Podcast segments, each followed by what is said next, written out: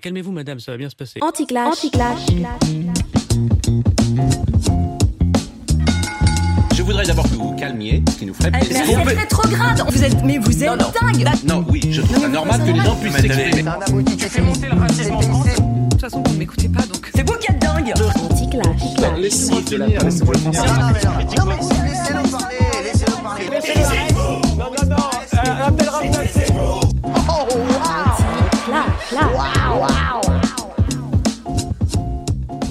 Bienvenue sur Anticlash, une émission qui va au fond des sujets polémiques sans tomber dans le clash. Une émission qui promeut la pratique, les pratiques du dialogue. Je suis Raphaël Tisblatt. Nous avons avec Olivier Fournou, lors des premiers épisodes d'Anticlash, pris l'habitude d'inviter deux intervenants en désaccord sur un sujet polémique pour tenter de dialoguer et apprendre de ces désaccords. Mais l'ambition d'Anticlash est plus généralement de promouvoir le dialogue, et nombreuses sont aujourd'hui les acteurs du dialogue que nous aimerions mettre en avant. Aujourd'hui, nous accueillons François Becker. Bonjour François, Bonjour Raphaël. vous avez 87 ans, vous avez été ingénieur de l'école centrale de Paris et aussi scientifique, titulaire d'un Master of Science en ingénierie nucléaire au MIT aux États-Unis. Ensuite, vous avez obtenu une licence puis un doctorat en physique théorique à l'Université de Paris et vous avez été maître de conférence à la faculté d'Orsay ainsi que professeur de physique théorique en physique nucléaire à l'Université de Strasbourg. Vous avez aussi euh, créé un groupe de recherche dans le domaine de l'observation de la Terre par satellite avec l'Université de Strasbourg et le CNRS. Et vous avez aussi été le doyen de l'Université spatiale internationale à Strasbourg. Par ailleurs, vous êtes catholique, vous avez été engagé dans le scoutisme, puis engagé dans les mouvements chrétiens réformateurs, à chaque fois dans un souci d'ouverture, notamment vers l'interreligieux. Alors, première question, euh, qu'est-ce qu'un ingénieur de formation et un scientifique a à dire sur le dialogue? Comment est-ce que vous vous êtes intéressé à cette question? D'abord, dans, le milieu scientifique, le dialogue et le, et le débat, disons, est le moyen de faire progresser. L'expérience a montré qu'effectivement, on ne progresse que dans euh, le dialogue, parce que en discutant avec les uns et les autres, on voit ce qui ne marche pas, euh, ça donne des idées sur tiens comment on pourrait faire marcher, si tu essayais ça, ou bien non, mais là ça va pas. Voilà. Donc le dialogue est vraiment l'outil qui permet de progresser. Progresser dans le domaine scientifique. Bon, je pense que les débats entre scientifiques euh, remontent à l'origine de la science. hein. On connaît des débats fameux. Et euh, dans le domaine aussi de la pensée et de la manière d'être, je crois que euh, ce qui m'a amené à faire le dialogue, c'est aussi euh, l'expérience pédagogique. Ayant été aussi professeur et doyen à l'Université internationale de l'espace, nous avions dans nos classes pratiquement presque autant d'étudiants que de nationalités. Et donc, il était très important de faire travailler ensemble un groupe avec des cultures différentes et euh, chercher donc à les faire connaître et à créer une, classe.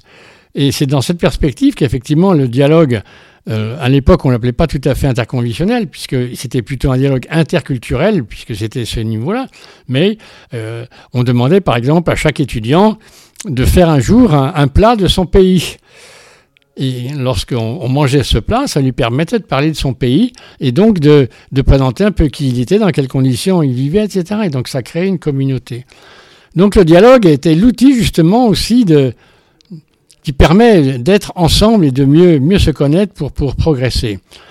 Euh, que dire d'autre? C'est que j'étais aussi inversement très très frustré des gens qui refusaient le dialogue, c'est-à-dire qui, qui pensaient qui- qu'ils avaient la vérité et que par conséquent euh, on les enquiquinait en, cherchant à un petit peu les, titiller sur ce qu'ils pensaient, etc. Mais euh, bon, ça ne marchait pas. Ce qui veut dire qu'à contrario, euh, le dialogue m'est apparu comme un outil très important.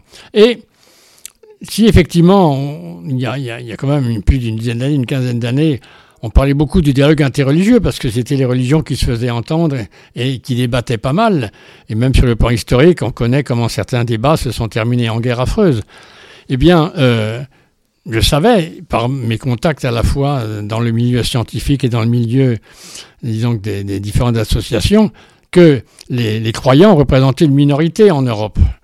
Et donc je disais que si on veut vraiment avancer dans le dialogue, il est très important donc d'associer non seulement les, religieux, mais aussi ceux qui n'ont pas, euh, qui ne se disent pas religieux, qui ne se reconnaissent pas dans une des religions officielles. D'où cette idée d'essayer de maintenant d'élargir et de se faire aussi, de progresser dans sa propre connaissance de sa religion par un dialogue avec les autres et se faire interpeller. Mais j'ajouterais que dans la même limite, le dialogue aussi intra-religieux est aussi important qu'interreligieux, car il faut bien voir que les religions ne sont pas monolithiques, mais euh, le dialogue intra-religieux est beaucoup plus difficile, à mon avis, encore à mettre en place que le dialogue interreligieux, le dialogue interconvictionnel. Et euh, je dirais que ce qui se passe dans notre Église catholique avec le synode en est une preuve extrêmement flagrante. Oui, ça, ça fait partie des choses qui nous intéressent beaucoup. Hein. Le dialogue intra, on parle beaucoup du dialogue inter, mais on oublie souvent que le dialogue intra-groupe, intra-religieux, intra-convictionnel est également très important, et c'est pas forcément ce qui est le plus facile. Vous avez également cofondé le G3I, groupe interculturel, international et interconvictionnel, euh, qui est un groupe de travail et de réflexion constitué en association et qui rassemble des hommes et des femmes de différentes nationalités, cultures, religions ou philosophies, désireux d'œuvrer au développement de la société et de la citoyenneté européenne en promouvant l'approfondissement et la mise en œuvre à tous les niveaux du concept d'interconvictionnalité, concept que vous avez également contribué à promouvoir auprès du Conseil de l'Europe à travers la conférence des OING. Et le G3I veut aussi, notamment à travers la Charte européenne de l'interconvectionnalité qu'il a élaborée, promouvoir l'adoption de ce principe et des pratiques afférentes au sein des institutions européennes, pour rendre cette société pluriculturelle, pluriconvictionnelle, bah, plus cohésive. Qu'est-ce que l'interconvictionnalité et qu'est-ce que le dialogue interconvictionnel? Alors, si vous voulez, je vais commencer par la, deuxième partie de votre question on a, le mot interconvictionnel a été mis en place euh, pour bien dire que on, prend en compte toutes les convictions, euh, qu'elles soient de nature religieuse, politique, euh, quels que soient les domaines, et, la nature de, cette conviction.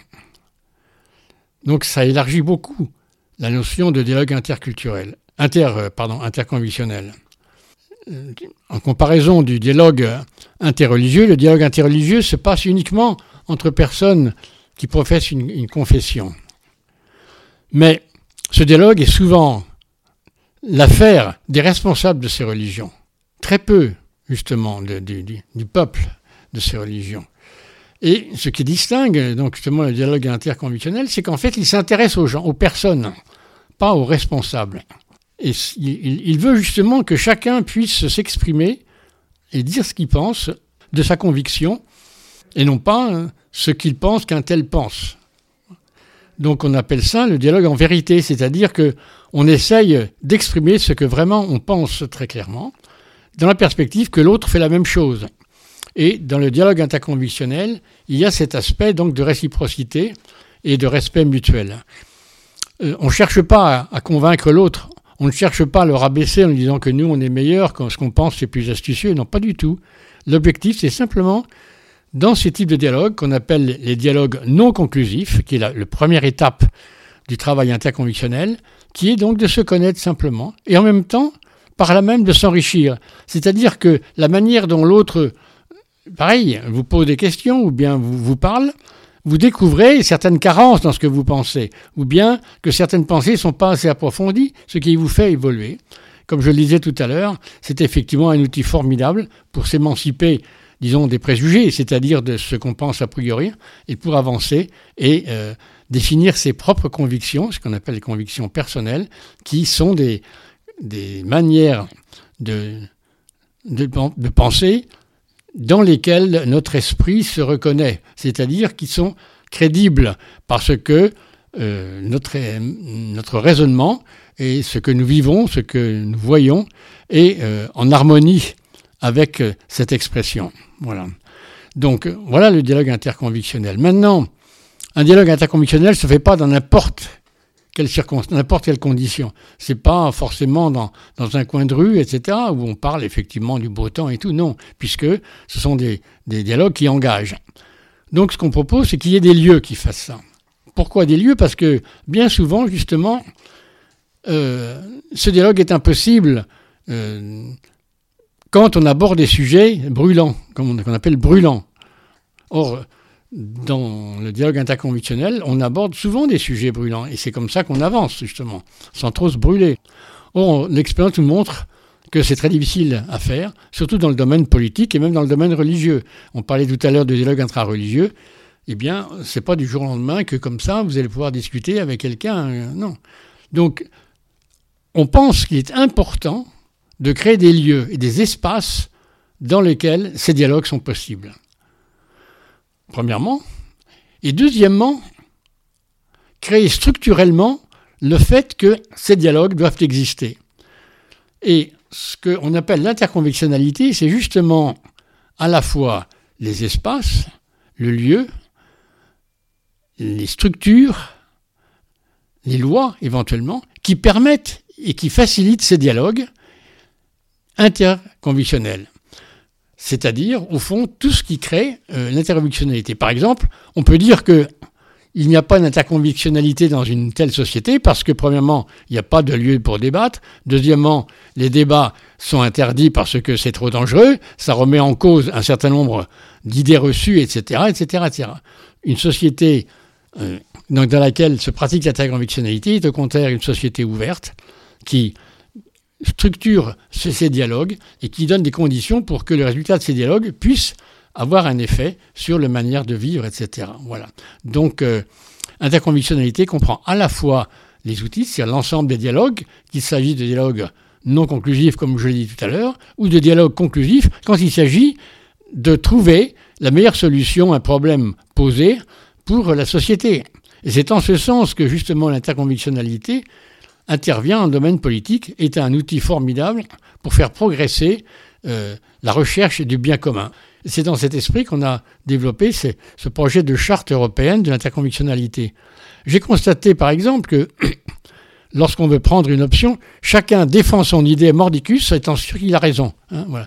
Donc l'idée du voisin, d'autre, est certainement mauvaise. Donc on ne cherche pas à débattre, on cherche à convaincre l'autre qu'on a raison et on traite l'autre souvent de, on, essaie de, réduire l'autre simplement en, paraissant meilleur. C'est pas du tout ça, c'est le contraire qu'on veut faire. C'est au fond écouter, vraiment écouter, c'est-à-dire essayer de, d'entrer dans l'intelligence de ce que l'autre vous dit, de comprendre ce qu'il veut dire avec ses mots.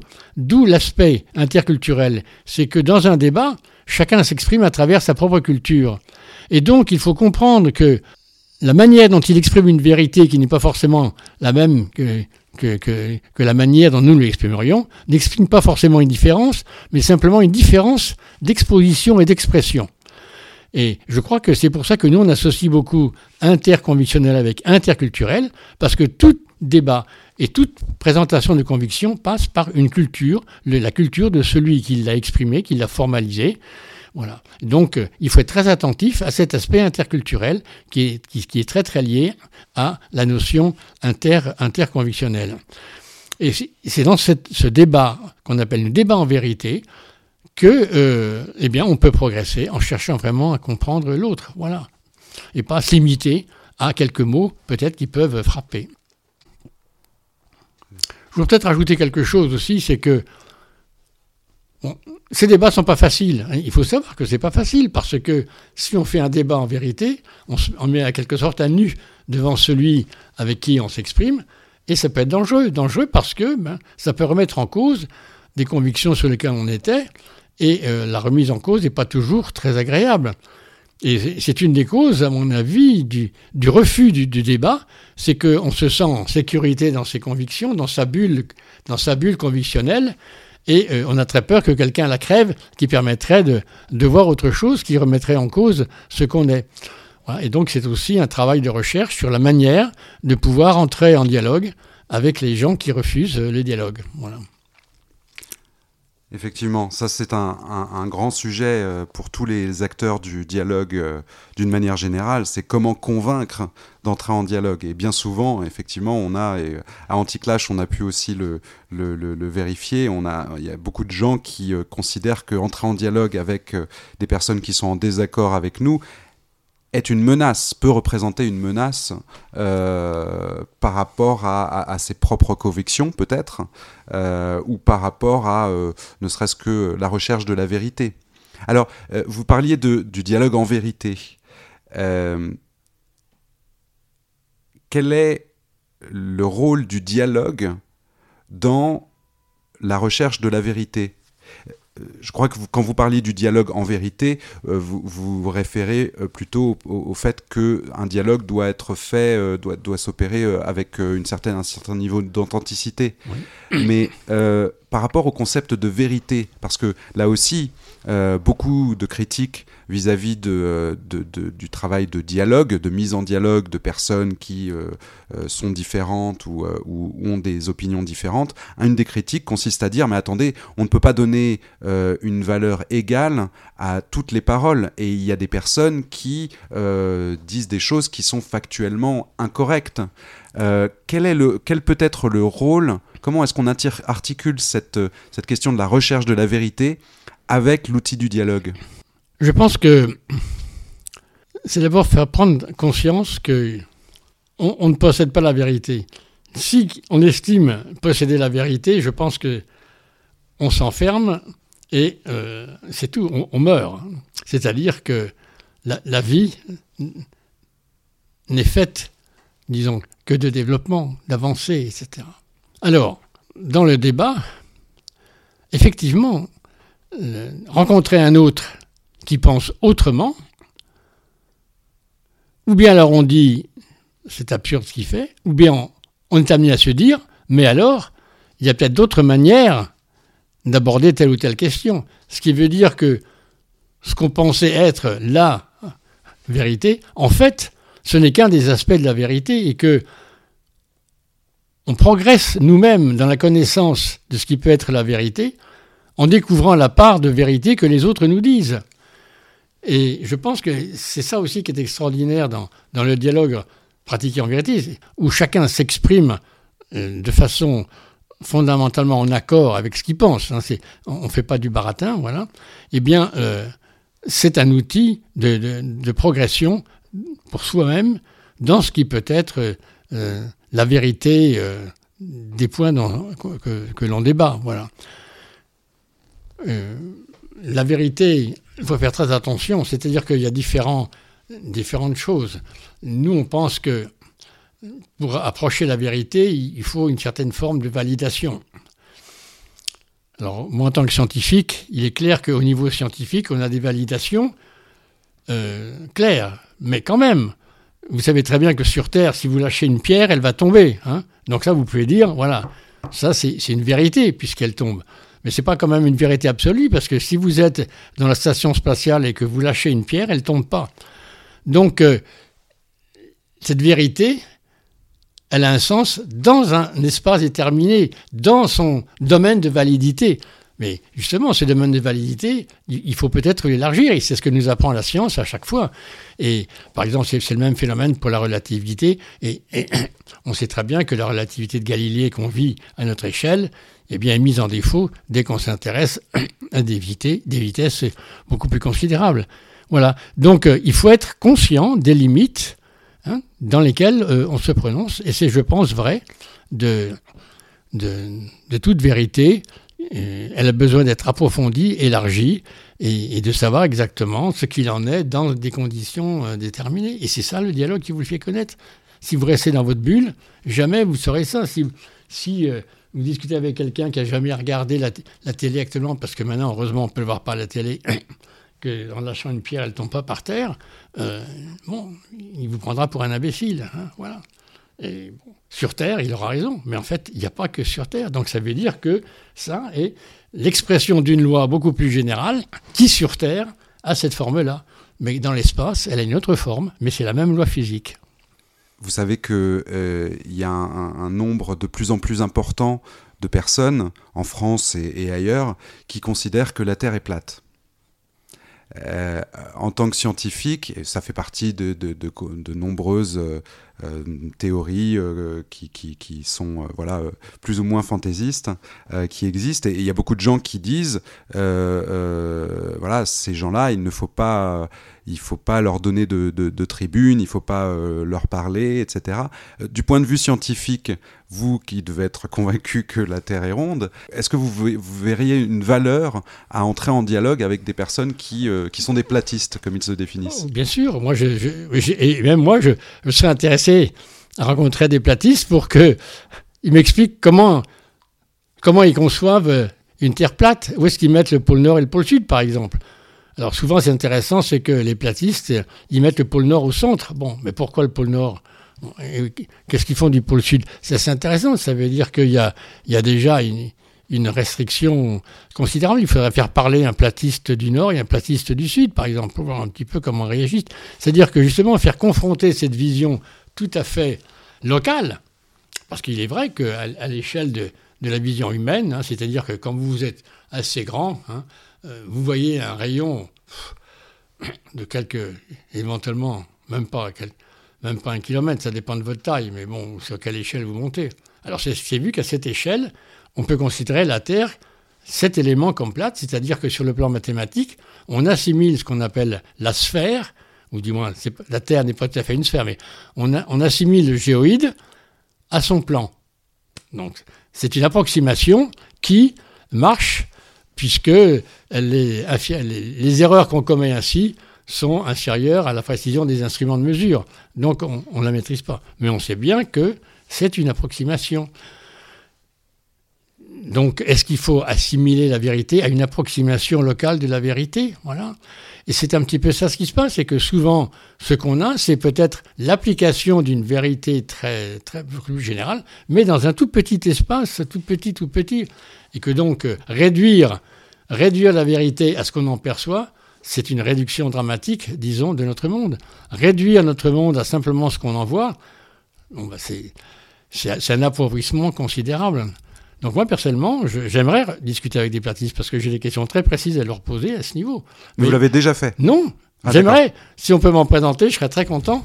Et, et, et- parce que j'ai un certain nombre de questions très très précises, oui, que j'aimerais leur poser et savoir comment ils réagissent à ce niveau. Mais dans le cadre d'un dialogue interconvictionnel, euh, qu'est-ce qui, dans ce dialogue, selon vous, euh, serait bien spécifique par rapport à une autre conversation? On sait que euh, si un platiste euh, rencontre un, un- un- un scientifique, un astrophysicien ou autre, la plupart du temps, on peut s'attendre à ce que la rencontre ne se passe pas très bien. Oui. Qu'est-ce qui, dans ce format de dialogue interconvictionnel, euh, pour vous, serait déterminant pour que la conversation se passe bien, pour que même peut-être Bah, euh, à terme, bah, euh, la personne euh, en vienne à réexaminer ses convictions, peut-être. Ouais, moi, Qu'est-ce qui fait que ça, ça Moi, marcherait personnellement, je poserais des questions. Par exemple, comment est-ce qu'ils envisagent justement l'Antarctique? Bon. Mhm. Comment, comment ils le représentent Mais avec bienveillance, Ben, c'est bien ça sûr, Enfin, bien sûr. Non, non- pas pour moi en disant, mais voilà, moi ça m'intéressait de savoir. Moi même, fondamentalement, ça m'intéresse de savoir comment ils peuvent faire ça. Euh, comment est-ce qu'ils, est-ce qu'ils ils, expliquent les saisons Hmm. C'est quand même. Comment vous expliquez les saisons? Pourquoi est-ce qu'il fait froid, plus froid en hiver que qu'en été? Comment c'est Qu'est-ce qu'il y a le soleil est- C'est le soleil qui, qui faiblit ou qu'est-ce qui se passe? Enfin voilà, quelle est la raison? Donc moi je pour chercher à comprendre justement, chercher à comprendre comment ils en arrivent à cette conclusion. Je crois que justement c'est ça le, le dialogue interconvictionnel, c'est chercher à comprendre comment et pourquoi la, la personne avec laquelle on discute arrive à cette conclusion et à cette manière de penser. En somme, de, de- de cultiver aussi la curiosité scientifique, justement, quand on rencontre des perspectives différentes. Comprendre d'où elles, peuvent venir et comment elles se, comment elles se construisent. Euh, quand on envisage l'utilité du dialogue, c'est de mettre en lien des personnes qui, euh, euh, soit qui pensent différemment, c'est euh, l'objet des convictions, hum, soit qui sont différentes aussi.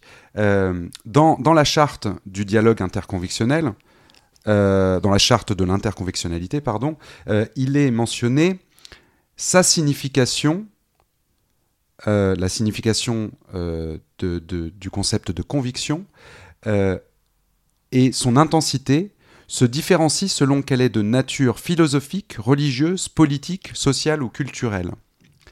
Qu'est-ce que c'est que une conviction culturelle? C'est peut-être que c'est vouloir dire que absolutiser une manière d'être qui, au fond, relève d'une culture. Et justement, la découverte de cela se fait dans le dialogue interconvictionnel. Découvrir que des gens ont une autre manière d'exprimer la même chose ou de vivre une réalité déterminée euh, en fonction d'une culture différente.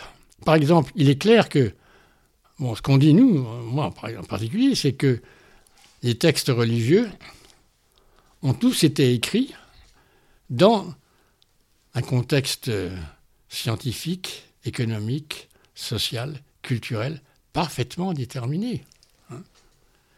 Il est clair que, par exemple, la cosmogonie euh, de l'origine du monde, qui est développée dans la Bible, c'est celle du peuple dans lequel la Bible a été... Euh, l'auteur de, cette partie de la Bible ont été euh, impliqués. C'est-à-dire qu'ils s'appuient sur les connaissances du milieu pour exprimer une idée euh, plus profonde. Le drame, c'est quand on assimile la manière d'expliquer l'idée avec l'idée elle-même. On confond le concept avec son expression. Et c'est là où il y a le, je dirais, le, le, défaut culturel, c'est-à-dire qu'en fait, on absolutise une expression qui en fait n'est que relative, alors que c'est le fond qui est expliqué qui est, qui est absolu. C'est pourquoi d'ailleurs, dans un travail qu'on a fait au Conseil de l'Europe, on a vraiment insisté pour que dans toutes les, les, les, milieux, les, différentes euh, convictions, ce qui prône des convictions des différentes écoles, on fasse bien attention à dissocier le message de la manière dont il est exprimé et, les conditions dans lesquelles il a écrit. Voilà. C'est dans ce sens que la culture joue un rôle fondamental et que euh, une conviction, peut-être que le mot est mal choisi, je pense que ce qu'on appelle conviction culturelle, c'est absolutiser la culture dans laquelle une conviction est exprimée ou un texte est exprimé. Je crois que c'est ça aussi qui est très important. Et le rôle justement du dialogue interculturel entre personnes de cultures différentes, c'est de bien découvrir comment euh, une conviction fondamentale est exprimée de façon différente par des personnes de cultures différentes. Par exemple, c'est clair que, par exemple, pour notre religion, on sait très bien que certains concepts sont exprimés dans la culture grecque de, des premiers siècles. Voilà. Bon. Il faut le savoir et dire qu'aujourd'hui, au XXIe siècle, peut-être qu'on exprimerait la même chose autrement.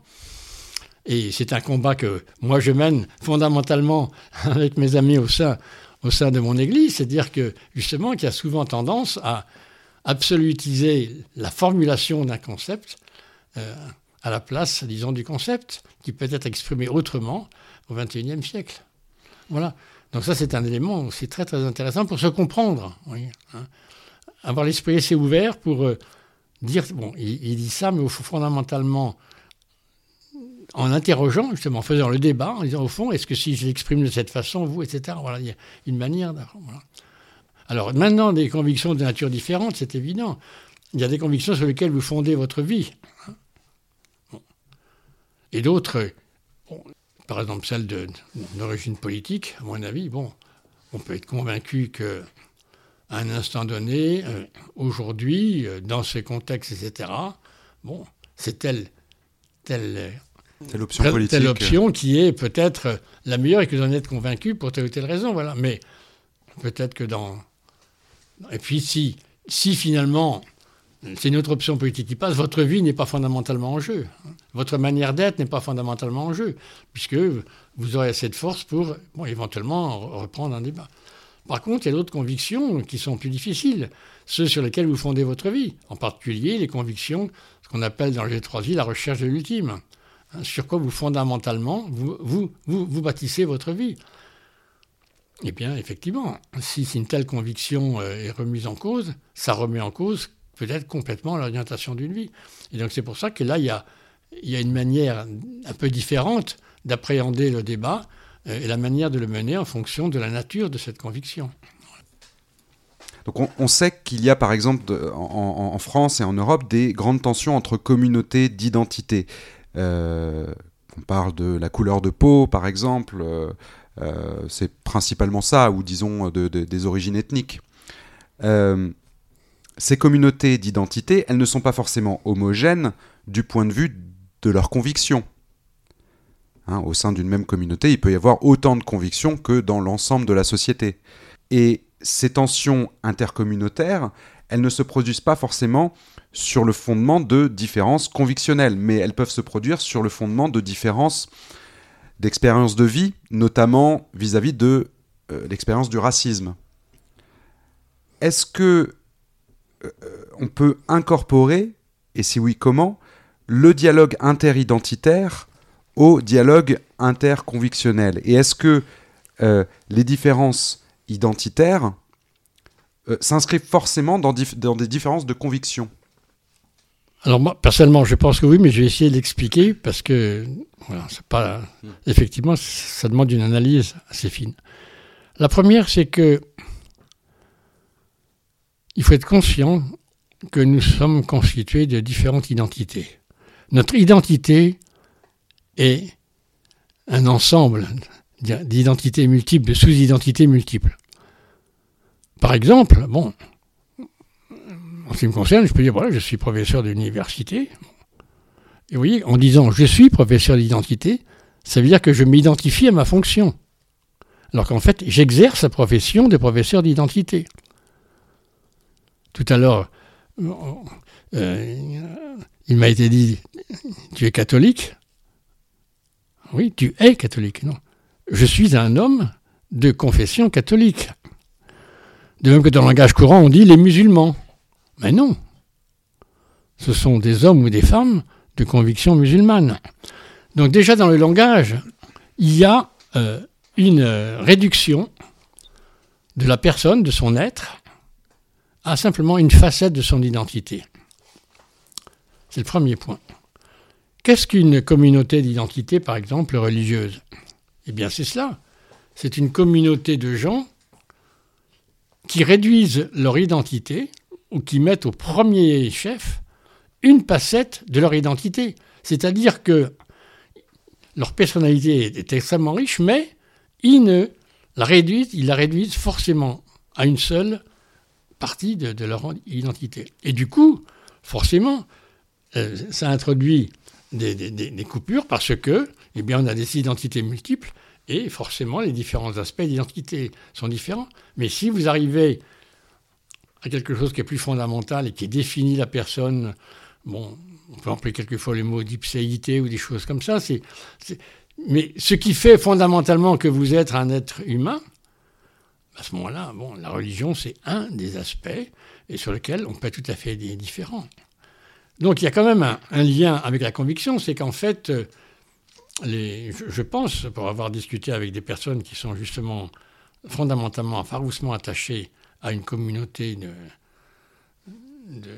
pas de conviction, mais une communauté identitaire, eh bien, un souci de protéger hein, ou de se reconnaître simplement dans cette, dans cette identité.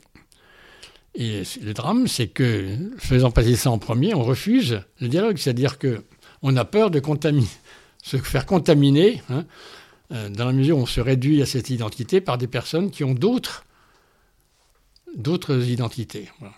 Alors, le dialogue interconvictionnel, à mon avis, intervient à ce niveau parce que quand vous dites un dialogue euh, interidentitaire, c'est un dialogue entre personnes convaincues que leur identité joue euh, un rôle fondamental, du moins ce qu'ils pensent, ou la réduction qu'ils font de leur identité, hein, euh, est quelque chose qui est essentiel dans leur manière de vivre. C'est-à-dire qu'il y a un appauvrissement fondamental de de cette manière d'être et de vivre. Alors, inversement, bon, il arrive que ces communautés se font pour se protéger justement de la manière dont les autres aussi ça. jouent de cette réduction d'identité. C'est le, le, le, fait de mettre en avant au premier chef un aspect de son identité est la résultante bien souvent de perceptions ou réelles de, de, de discrimination qu'on subit. Exactement, je pense que c'est ça aussi une réaction. Ce qui veut bien dire que ce qu'il faut, ce qu'il faut à ce moment-là, c'est, créer un dialogue entre ceux qui réduisent l'identité et ceux qui vivent cette réduction d'identité. Et c'est dans ce dialogue, justement, faire comprendre comment bon, on, passe à côté de ce qui est fondamental et qui fait qu'on est tous les deux, enfin qu'on est, disons, des frères en humanité, des frères et sœurs en humanité. C'est-à-dire que, comment dirais-je, relativiser en quelque sorte hein, cette, cette, euh, cette trace ou bien cette amplification de cette sous-partie d'identité avec euh, l'être. Voilà. C'est-à-dire que l'être ne se réduit pas à une fraction de son identité. Et donc, euh, ouvrir l'esprit, c'est ça le rôle du diagnostic. Bon, ouvrir l'esprit en disant, mais attention, votre être ne se limite pas à cette, partie. Vous êtes plus que ce que simplement... Et les autres en disant, mais attention, bon, euh, c'est absurde de réduire quelqu'un simplement à sa couleur de peau. Hein. voilà, regardez, regardez, etc. C'est-à-dire que tout ce, effectivement, c'est une réduction fondamentale bon, de, la conviction qu'on a de ce qu'est un être humain. Voilà. Et donc, je pense que c'est là où ça se rattache fondamentalement à un dialogue interconvictionnel sur la conviction de qui est qui, hein, et qu'est-ce qui, qu'est-ce qui fait qu'on est être humain et qu'on partage la même humanité. Quel devrait être, selon vous, le rôle du dialogue dans nos démocraties euh, Quelle place devrait prendre le dialogue dans la façon dont euh, on vit ensemble, mais aussi dans la politique d'une manière générale. En effet, c'est un autre aspect de l'interconvictionnalité qui est aujourd'hui par ce qu'on appelle les dialogues prédécisionnels. Donc vous avez vu, j'ai parlé tout à l'heure de dialogue, de dialogue donc euh, non conclusif, et maintenant on parle de dialogue prédécisionnel. Qu'est-ce que ça veut dire? Ça veut dire que dans, dans nos démocraties, on délègue notre pouvoir à des délégués qui sont élus. C'est ce qu'on appelle la démocratie représentative. Représentative. Voilà. donc ils nous représentent. Ça veut dire que, en principe, ils doivent prendre des décisions qui sont conformes à ce que représentent et ce que souhaitent les personnes qui l'ont élu. Problème, c'est que on discute comme ça le mois, pendant le mois des élections, et pendant cinq ans, jusqu'à la prochaine élection, ils sont obligés d'inventer ce que pense le peuple, puisqu'il n'y a pas le moyen de les consulter. Donc ce qui nous paraît essentiel, c'est de mettre en place justement, et ça, ça fait partie, disons, de ce qu'on appelle l'interconvictionnalité, c'est-à-dire la mise en place d'espaces et de structures qui permettent au peuple de s'exprimer sur les questions euh, les concernant directement et soumis par la politique. Par exemple, et ceci doit se faire à tous les échelons. Prenons l'échelon municipal, qui est peut-être le plus facile au départ. La municipalité a un projet, estime que ça serait très intéressant, je ne sais pas quoi, moi, de construire une piscine ou de, faire un stade, n'importe quel projet d'intérêt collectif. Bon.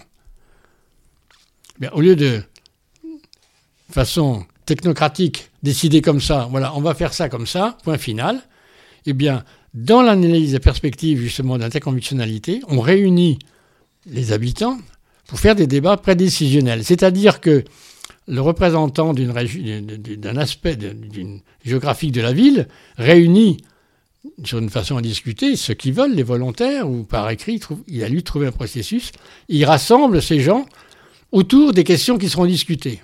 Et il fait discuter, donc de façon tout à fait libre, les gens. Mais avant, il leur explique les contraintes et les conséquences d'un choix. Par exemple, s'il faut faire un choix entre plusieurs idées, ben, si vous prenez cette proposition-là, voilà ce qui va se passer, ça va avoir tel effet, tel effet, tel effet, ça va coûter tant, etc. Voilà. Et puis, ça ne résoudra peut-être pas tous les problèmes. Par contre, si vous prenez telle idée, voilà ce qui va se passer. Donc, il y a un débat qui peut s'exercer entre les citoyens et la personne qui auquel on a délégué notre vote sur justement les choix euh, compte tenu des contraintes. Et c'est très différent justement de la démocratie directe, parce que dans la démocratie directe, c'est simplement celui qui parle le plus fort qui a raison, et c'est très très très subjectif, il n'y a pas d'analyse objective des contraintes des choix et des conséquences des choix. Hein. on, va, construire euh, n'importe quoi, mais sans faire attention au budget, ce que ça va coûter, l'impact que ça va avoir. Donc l'intérêt du débat prédécisionnel, c'est qu'on réfléchit tenant en compte les contraintes et euh, les, effets, les causes, disons, des décisions qui sont prises. Et alors après, une fois que l'Assemblée donne son point de vue, à ce moment-là, avec peut-être différentes options, eh bien, euh, le député ou le, le conseiller, le conseiller municipal pourra, devra, ce serait son devoir, donc, de rendre compte de cela au niveau du débat décisionnel cette fois-ci, que, que devra prendre l'Assemblée. Donc on ne se met pas à la place des députés ou, de- ou des conseillers, c'est leur boulot, mais ils sont éclairés à chaque fois qu'il y a une décision importante à prendre par justement ces débats pré- prédécisionnels. Alors pour ça, il faut qu'effectivement ils soient organisés, structurés, etc. D'où la notion d'interconventionnalité dans la, démocratie. Voilà un peu, bon, c'est rapidement dit, mais un peu l'esprit dans lequel c'est proposé. Mais, et donc, vous, ce, que, vous avez l'air de dire, c'est que le, dialogue, la phase de dialogue convic- interconvictionnel, euh, aura surtout un rôle euh, consultatif. Euh, Oui, dans, dans la, tout à fait. C'est-à-dire que dans la perspective de la démocratie délibérative, hein, euh, qui, qui est celle dans laquelle on, on vit, disons, euh, c'est ça, c'est ça, quand même, le député sera tenu parce qu'a décidé son assemblée. Mais seulement, c'est pas lui qui a forcément la, la parole. Mais le- dans et alors, ce qui va se passer, ce qu'on peut dire, c'est que dans ces débats prédécisionnels, il y a forcément aussi des gens qui ne sont pas d'accord. Donc, ce que, dit l'interconvictionnalité, c'est qu'en fait, chacun, en écoutant la proposition de l'autre, doit essayer de comprendre si la sienne est tenable devant ce qu'il propose, ce qu'elle apporte, ou au contraire, ce que l'autre lui apporte, etc. Et donc, dans le débat, faire avancer les idées des uns et des autres vers quelque chose qui peut être ce qu'on appelle un compromis sans compromission, c'est-à-dire que chacun se met d'accord finalement pour dire, mais finalement, en vous écoutant les autres, moi, moi je serais assez d'accord comme ça, et ainsi de suite. Donc, c'est vraiment un débat. Et alors après, la conclusion, s'il y a un vote de cette assemblée, normalement, le, le représentant doit présenter ce débat. Mais il doit aussi en même temps intégrer la manière dont ça s'est débattu dans son groupe pour, entre les députés, faire la même, la même démarche. Bon, tel groupe pense telle, telle chose, etc. Voilà. Donc c'est, c'est, c'est effectivement un, un jeu assez, assez euh, euh, voilà, fin à faire. Mais je pense qu'avec l'éducation et la, la pratique, ça peut se faire. Je sais qu'il y a des, des, des, des, des- des villes qui ont fonctionné comme ça très très bien. Bon, alors maintenant, par rapport à la démocratie participative ou non participative, la démocratie euh, directe, où on dit euh, bon ben voilà, euh, c'est le peuple qui décide comme ça. Bon ben, une minute. Euh, Qu'est-ce que vaut une telle décision hein? Est-ce qu'elle a été prise de façon sentimentale, euh, réfléchie et tout Voilà. Moi, je pense que quand on, est dans une démocratie, une démocratie délibérative comme celle-là, eh bien, effectivement, c'est le rôle du député de, en conscience bon, ben, de, de voir, c'est son boulot. Puis ensuite, il doit rendre compte, rendre compte de ce qui s'est dit après. On dit voilà ce qui s'est passé. Et nous, ce qu'on dit même, c'est que dans ces assemblées consultatives, de prédécisionnelles, eh bien, euh, il peut y avoir euh, des délégués qui viennent écouter ce qui se passe. C'est-à-dire que c'est un débat public, mais ils sont là et ils peuvent rapporter aux autres voilà ce qui s'est passé. Vous savez qu'il y a eu des, des- des- des grandes euh, euh, conférences citoyennes, notamment sur le climat Oui. euh, récemment, et que euh, et que il y a eu beaucoup de frustrations qui ont été exprimées parce que ils ont fait un gros travail de dialogue et de d'élaboration de, de propositions. euh, et très peu de ces propositions Voilà. ont été reprises par, le, par, le, par nos élus, justement, Voilà, par le. Tout à fait. le gouvernement. On, on a beaucoup discuté cette question, c'est- vous avez tout à fait raison. La question est la suivante, c'est que d'abord, démarrer au niveau national d'un coup, c'est très très difficile. Parce que la manière dont les gens ont été choisis, bon, c'est pas toujours facile, c'est très compliqué. Donc dans notre processus, ça se fait par échelon. hein. Ça c'est déjà le, premier point, c'est-à-dire que chacun qui était là, finalement, il sait pas trop ce que pensent peut-être ses copains à côté de lui et tout. hein, voilà. Ça, c'est le premier point. Deuxièmement, euh, il n'a pas été dit avant comment ça fonctionnerait. Il a simplement dit j'en- tiendrai compte. Bon, ben alors, hein, bon. Donc, au contraire, alors que nous, ce qu'on propose, c'est structurel. C'est-à-dire que c'est pris en compte dans une assemblée qui va en débattre. Moi, ce que j'aurais proposé, c'est que, au lieu de dire, ben voilà, c'est Monsieur le Président qui va décider ce qu'il fait, non. Eh bien, j'aurais mis un certain nombre de, députés d'abord dans, dans- dans le groupe pour qu'ils entendent un peu ce qui se passe, etc. Et puis dire, voilà, maintenant, les conclusions qui sont faites seront débattues par la Chambre, par ceux qui ont le pouvoir législatif. Donc, dans mon, dans mon esprit, j'avais le président de ces groupes, ils auraient dû être invités à la Chambre et, présenter leurs résultats devant les, les députés en disant voilà ce qu'on en est, voilà ce qu'on a choisi pour telle et telle et telle raison. Parce qu'ils auraient pu très bien dire bon, telle conclusion est intéressante, mais dans les conditions actuelles, ben, on ne peut pas, on, on ne peut pas la prendre en compte pour telle et telle et telle raison. Voilà. Mais par contre, bon, peut-être que dans un, un temps déterminé, c'est des choses envisagées. Enfin voilà. La différence, je crois, à, à ce niveau, vous voyez, c'est que c'est structurellement organisé et euh, ça oblige à prendre en compte justement les décisions de ces assemblées prédécisionnelles. Elles sont, voilà. Alors que la conférence comme ça, c'est pas légal. C'est comme une décision du président tac, d'organiser ça, mais, mais ça n'a pas de caractère légal ni structurel. Le G3I euh, prépare avec euh, des partenaires européens un, un grand événement euh, sur le dialogue interconvictionnel au niveau européen. Euh, Est-ce que vous pouvez nous en parler en deux mots? Effectivement, ce qui est intéressant, c'est qu'en fait, cette idée, cette idée de- d'interconvictionnalité et de débat interconvictionnel fait son chemin en Europe. On s'aperçoit qu'en fait, euh, eh bien, ces, idées, elles sont déjà implicites dans différents pays. Moi, j'ai fait l'expérience, par exemple, de lire un, document belge qui était publié nettement après le colloque du G3I sur, sur la question. Et en fait, il y a une, une, comment dirais-je, une, analogie d'idées. Les mots, les, mots sont peut-être pas forcément les mêmes, mais les concepts qui semblent se dégager sont très très proches. Donc on sent que c'est une question qui, qui mûrit dans, dans, les esprits. Et il nous a paru important, justement, dans cet esprit interconvictionnel, eh bien, d'en débattre, de dire, eh bien, écoutez, réunissons-nous et réfléchissons posément à justement tout ce qu'implique ce concept d'interconvictionnalité. Précisons-en le contenu, les ce que ça veut dire, à quoi ça correspond, comment ça peut se mettre en place dans différentes situations, etc., etc., en fonction des différentes cultures des uns des autres, dans plus où l'Europe bon, n'est pas forcément monoculturelle, on sait très bien, elle n'est pas du tout monoconvictionnelle. Nous avons fait des, tra- des travaux sur ces, sur ces points. Donc voilà, prenons en compte tout cela.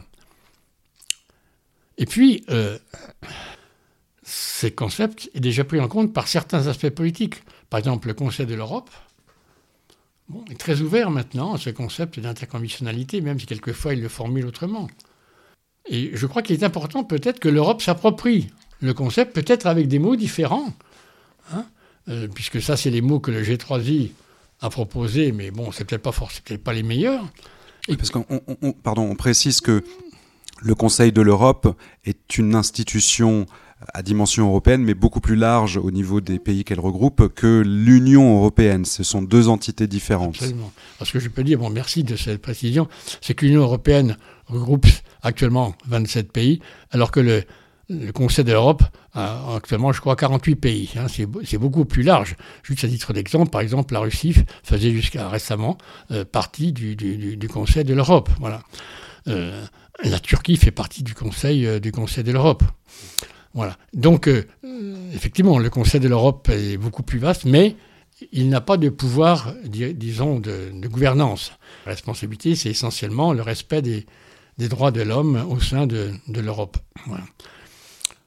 Donc, il, nous paraît important, justement, de faire eh, travailler ensemble le Conseil de l'Europe et, l'Union européenne sur ce concept. Et ce qui fait plaisir, c'est que beaucoup, beaucoup de groupes, finalement, se sentent concernés par cette approche et sont décidés à se rencontrer dans une première démarche euh, en décembre euh, 2023 pour effectivement se mettre d'accord et approfondir, disons, ces concepts parce que ça vient d'un pays d'Europe, même si le G3I est international.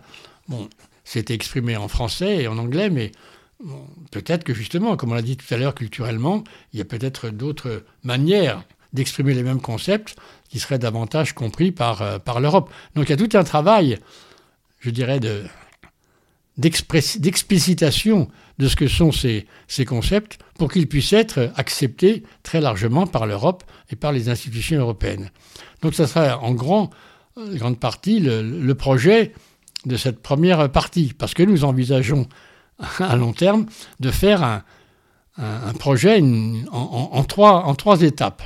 donc en décembre, la première étape, ce sera justement celle-ci, de clarifier les choses, de mieux se connaître, d'inviter tous ceux qui sont intéressés par ce concept, et puis justement de faire un, un débat interconditionnel dans le cadre de ce collecte pour effectivement expliciter mieux euh, tous ces concepts et euh, comme ça permettre à davantage de gens de s'y reconnaître, élargir encore. Et puis deuxièmement, de commencer à créer des réseaux et des éléments de personnes qui vont mettre ça en pratique, c'est-à-dire pour approfondir un petit peu ça. Parce que ce qu'on se dit, c'est qu'il serait important qu'au niveau des débats de l'Union européenne, au Parlement européen, ce genre de débat puisse avoir lieu avec les préparations prédécisionnelles dans les différents pays. Et, donc, euh, on, envisage, on envisagerait, un des éléments de ce colloque, de préparer une lettre qui serait soumise aux candidats aux élections européennes pour leur dire voilà, maintenant pour faire fonctionner une Europe de façon démocratique et d'impliquer le peuple, que chacun ait un sentiment d'appartenance à l'Europe et non pas à ce machin qui vous tombe par-dessus, eh bien, il est important de mettre en place justement un fonctionnement plus interconventionnel qui euh, approfondira et solidifiera l'Europe.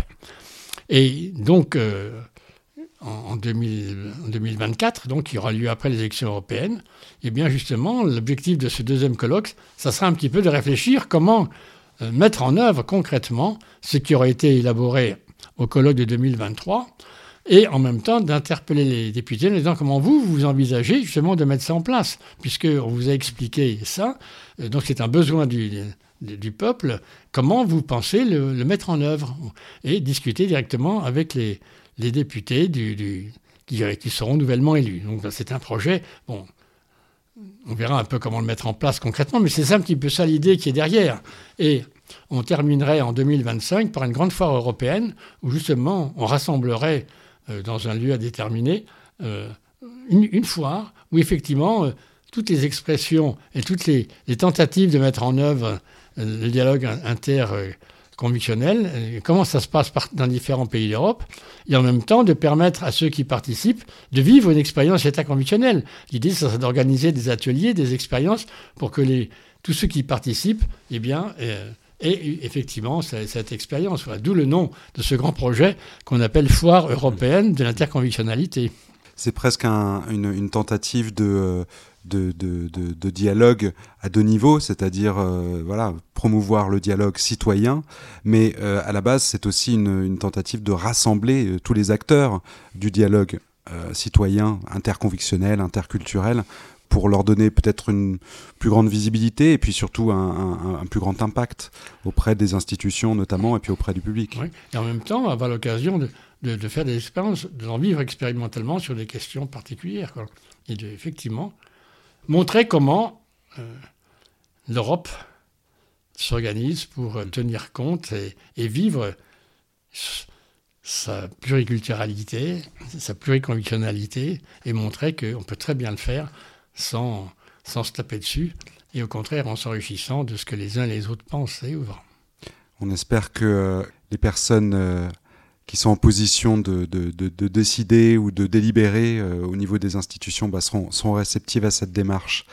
Merci beaucoup François Becker euh, d'avoir répondu à, à, mes questions aujourd'hui.